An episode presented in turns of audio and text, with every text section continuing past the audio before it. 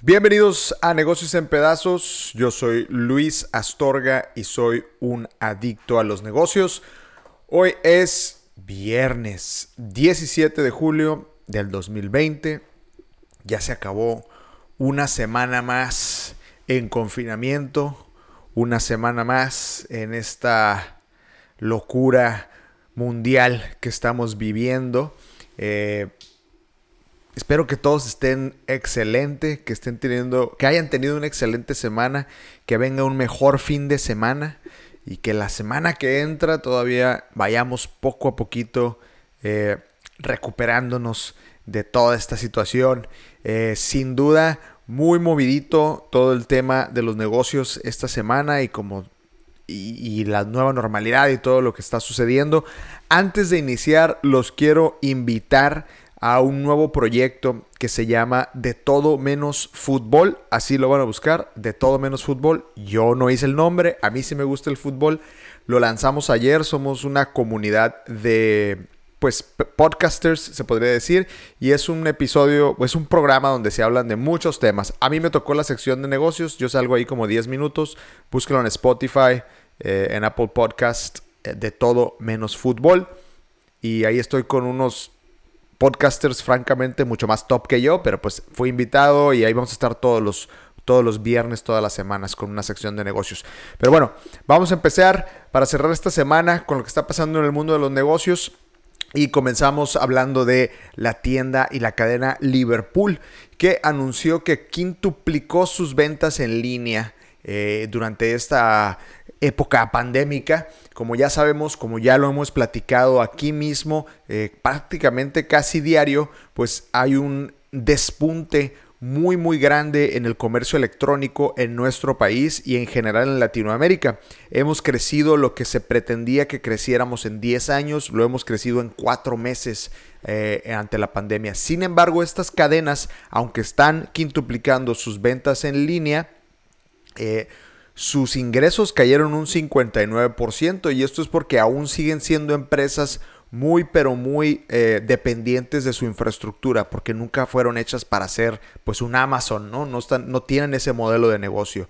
Eh, el segundo trimestre bajó 59.3 mientras Suburbia, que es acá por ejemplo en Baja California apenas vamos a tener un Suburbia en la nueva plaza Península pronto, pero en Suburbia, que es la cadena de tiendas de ropa, eh, cayó un 91% sus eh, ventas eh, en, esta, en esta época, ¿no? Entonces Liverpool batallando bastante, van a modificar mucho su modelo de negocio, seguramente este, son modificaciones que vamos a estar viendo.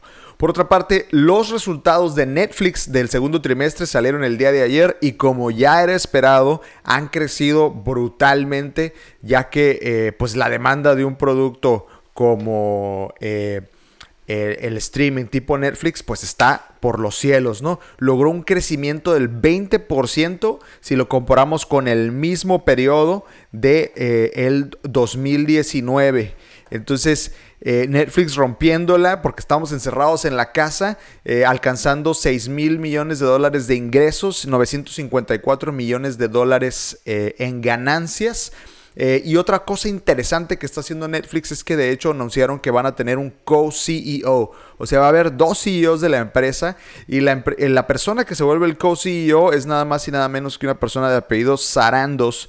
Y es una persona súper, súper clave y tiene sentido que se haya vuelto co-CEO. Esta persona era la encargada de contenidos originales de, Netflix. Básicamente lo que ha hecho que Netflix sea tan exitoso últimamente son sus contenidos originales. Todo lo que vemos, todo ese, ese eh, amor que hay ahora por cosas como Dark o como Stranger Things o Orange is the New Black Básicamente, esta persona es la responsable. Yo creo que pues, bien merecido. Imagínate que eres el motor que hace que la gente se quede con la suscripción. Ahora es un co-CEO. Probablemente esto también es una señal de una transición del CEO actual. Eh, aunque pues Eh, Sarandos tiene ya 20 años trabajando para la empresa y ahora van a compartir responsabilidades. Ahora, la estimación es que para el tercer trimestre no vaya a haber tantos nuevos suscriptores como en el segundo, mientras a como, a como se vaya normalizando la vida de todos nosotros. Además, estamos muy cerca de una vacuna, al parecer. Recordemos que la empresa moderna de biotecnología ya está muy cerca. Eh, probablemente no, no estemos hablando de algo de un mes o dos meses, pero ya, ya se ve en el horizonte un buen panorama. Eh, por otro lado, la Concanaco y la ANTAD, que básicamente es la Asociación Nacional de Tiendas de Autoservicio y Departamentales, están por lanzar una tienda, una herramienta digital para apoyar a los negocios tradicionales que son las tienditas. La tiendita de la esquina, básicamente.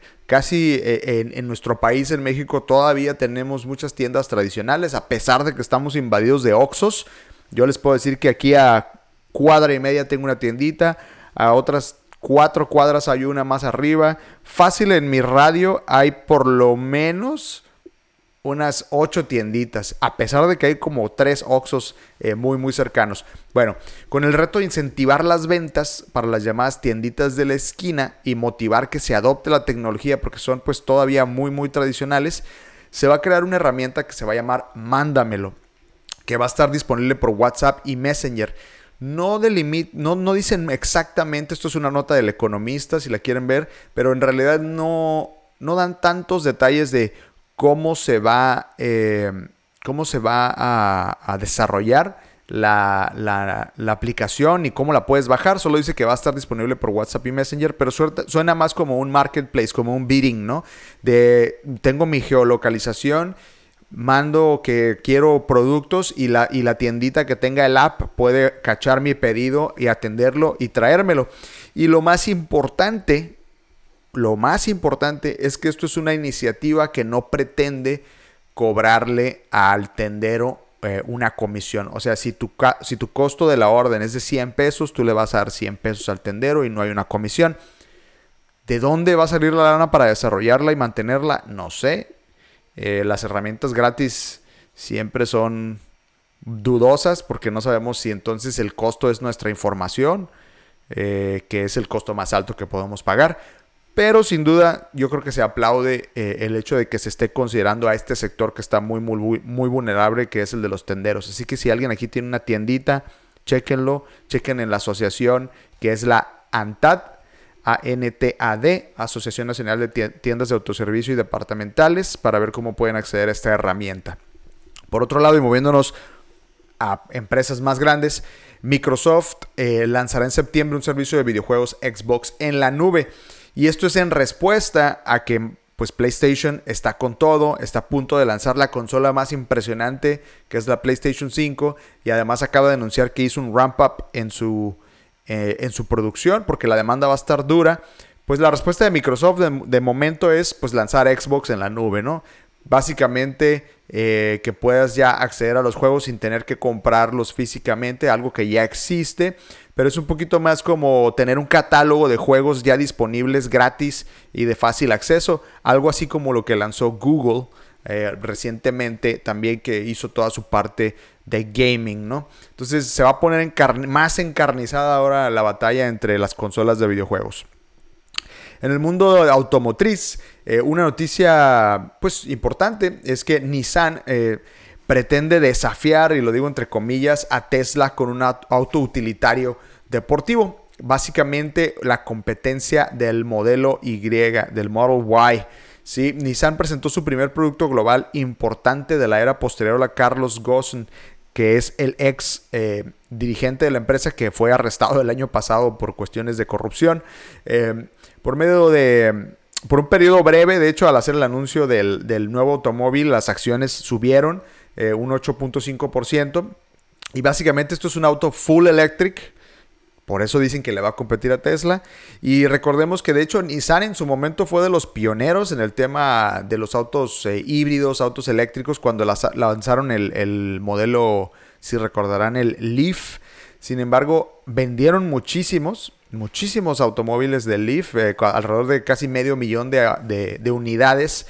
Pero el Leaf era feo y no era muy atractivo y no era sexy, ¿no? Recordemos que, por ejemplo, si hablamos de Tesla, pues una de las cosas que hacen es, aparte de hacerlo eléctrico, pues es hacerlo bonito, que, que sea atractivo, porque pues son carros que tienes que justificar su costo y el costo es muy, muy elevado. Eh, este automóvil eh, utilitario que va a sacar eh, Nissan, que se va a llamar Arilla, A-R-I-Y-A,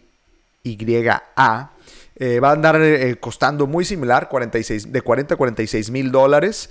creo que va ligado también, luego, las, luego cuando lees tantas notas, yo que me dedico aquí a traerles la información, empiezas a ligar qué está sucediendo y cómo hay este ping-pong entre las empresas. De hecho, acaba de anunciar Tesla que bajó más o menos 3 mil dólares el costo de este modelo en particular. Lo cual me hace preguntarme, ¿en verdad lo bajaron por el disque COVID o lo bajaron porque sabían que Nissan iba a lanzar un automóvil muy similar a un precio de hecho un poquito más bajo que el de ellos? Fíjense cómo está, está extraño, ¿no? Bueno, por otro lado, eh, la firma Uber eh, confirma la compra de una empresa que se llama Route Match, eh, que es una firma de software de transporte público. Entonces, lo que hace Uber es buscar la manera de expandirse, de buscar la manera de extenderse de manera lateral dentro de la movilidad. Esta firma lo que hace es básicamente es poder administrar también empresas de transporte público eh, y eh, poder integrarlo dentro de otras tecnologías. ¿no? Eh, es una rápida expansión de su base de clientes porque ya existen muchos clientes dados de alta dentro de esta aplicación. Route Match es una empresa de Atlanta, da tecnología a unas 550 agencias de transporte en Norteamérica y Australia para la operación de ruta fija, procesamiento de pagos, gestión de flota, planificación de rutas, seguimiento de horarios. Muchas de estas empresas no se compran por su tecnología. Una regla en esto es que se compran por sus bases de datos.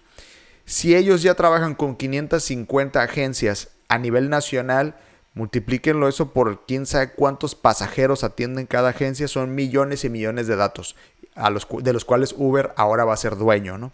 Y con los cuales pues eventualmente va a capitalizar en algo. Muy interesante siempre ver por qué se hacen este tipo de movimientos. Cambiando de tema, eh, el hombre más rico de México, Slim, abrió también una plataforma para pymes eh, que se puede sumar al e-commerce. Ahora todo el mundo y todas las empresas van a seguir entrando a hacer este tipo de herramientas. Hace una semana hablábamos de que Compaq, la empresa antiguísima de, de mexicana de servicios de administración fiscal, lanzó Wopen, que era un mercado en línea donde puedes hacer tu tienda muy muy fácil para competirle a Shopify. Bueno, ahora Slim también le entra esto.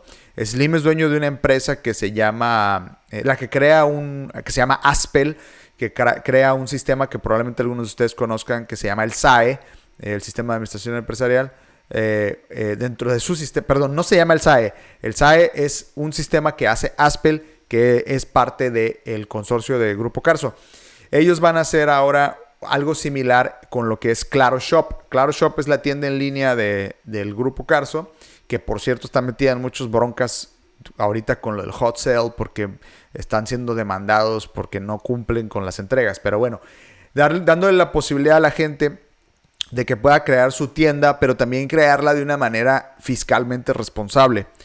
Las ventas de Mercado Libre, por ejemplo, han caído más de un 30% desde que el primero de julio entró la fiscalización de las ventas en línea.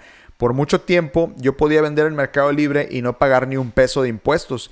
Y ahora el fisco me cobra un porcentaje, obviamente el porcentaje de IVA y me hace la retención de ISR como vendedor y adicionalmente pues Mercado Libre me cobra la comisión que ellos cobran, ¿no? Como muchos eh, no se prepararon, dejaron, no sé, si yo lo tenía en 100 pesos, lo dejaron en 100 pesos y no consideraron eh, el costo del IVA, pues a la hora de vender, pagar impuestos y, y pagar comisión, están perdiendo dinero. Entonces las ventas cayeron muchísimo. Y ahora lo que están haciendo los vendedores es ajustar los precios y el comprador ahora ve todo más caro y, se, y se limita un poco. Entonces digo, los mexicanos tenemos que acostumbrarnos a que tenemos que pagar impuestos en todo lo que compramos, no nada más este, en lo que nos conviene o lo que queremos, ¿no? Eh, y bueno, Claro Shop eh, va a tener esta herramienta para que incluso puedas facturar, ¿no? Algo que está muy enfocado a las pymes y, y que está tratando de volvernos más digitales. Por otro lado, la empresa Philip Morris Philip Morris es pues la tabacalera más grande del mundo. Eh, eh, está lanzando o ya lanzó desde hace un tiempo un, producto que se llama ICOS o IQOS. lo lanzó en México, en tiendas Sambors, de hecho, curiosamente, y está a punto de recibir reconocimiento de la FDA. Básicamente es un,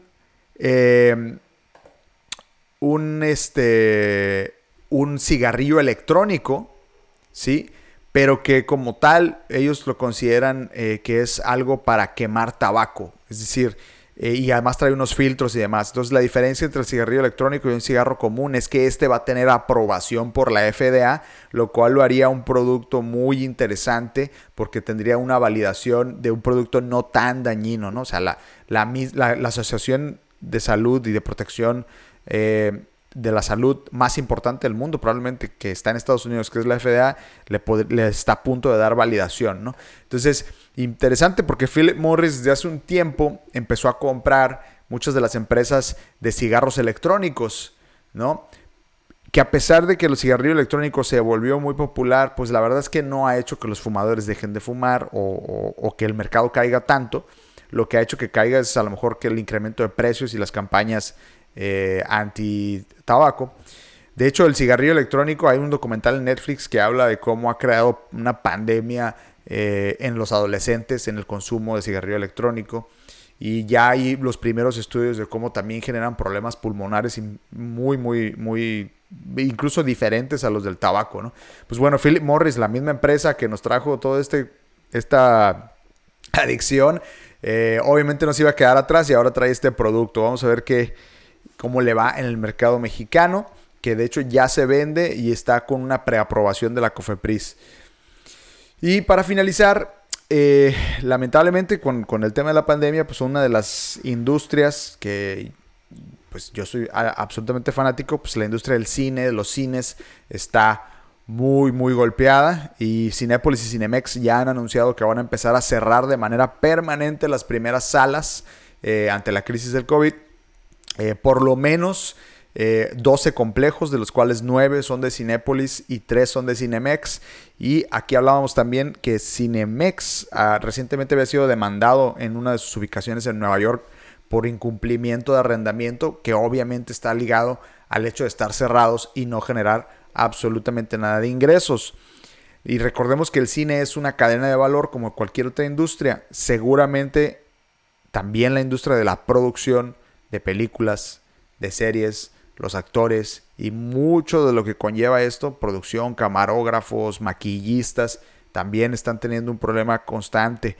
Eh, y el contenido también está sufriendo, ¿no? Porque hay menos contenido para consumir, incluso en plataformas como la que hablábamos hace rato, como Netflix, ¿no?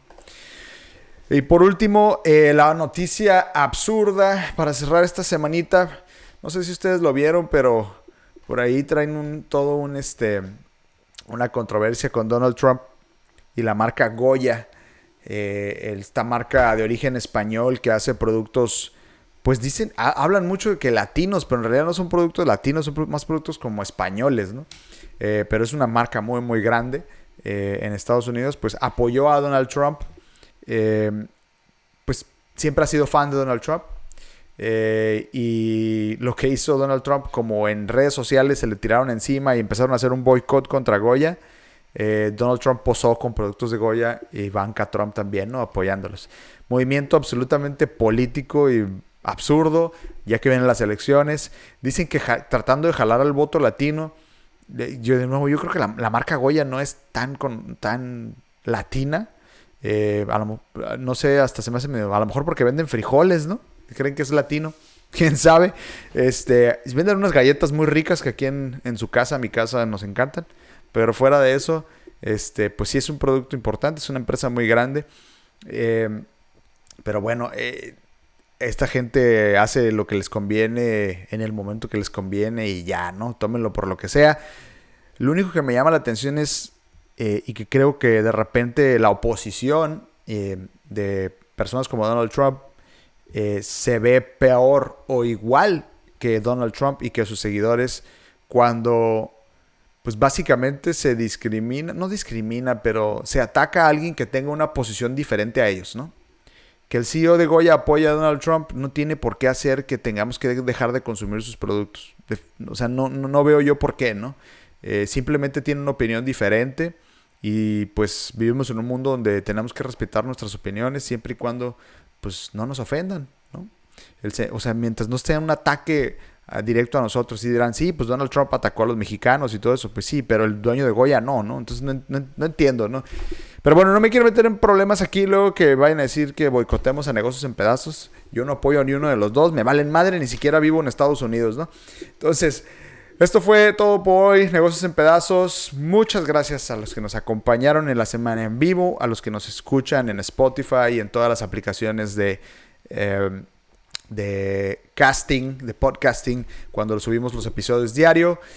Yo soy Luis Astorga, espero que tengan un fin de semana fenomenal. Recuerden, los invito a que chequen el nuevo proyecto que traemos donde yo doy la sección de negocios que se llama De Todo Menos Fútbol, así búsquenlo, arroba de todo menos fútbol en redes sociales, de todo menos fútbol en Spotify. A mí me encuentran como negocios en pedazos en eh, Instagram. Facebook, estoy como Luis en pedazos en TikTok y como N pedazos en Twitter. Es viernes, abran una chelita, pásensela bien. Nos vemos el lunes. Esto fue Negocios en Pedazos y aquí somos adictos a los negocios. Hasta luego.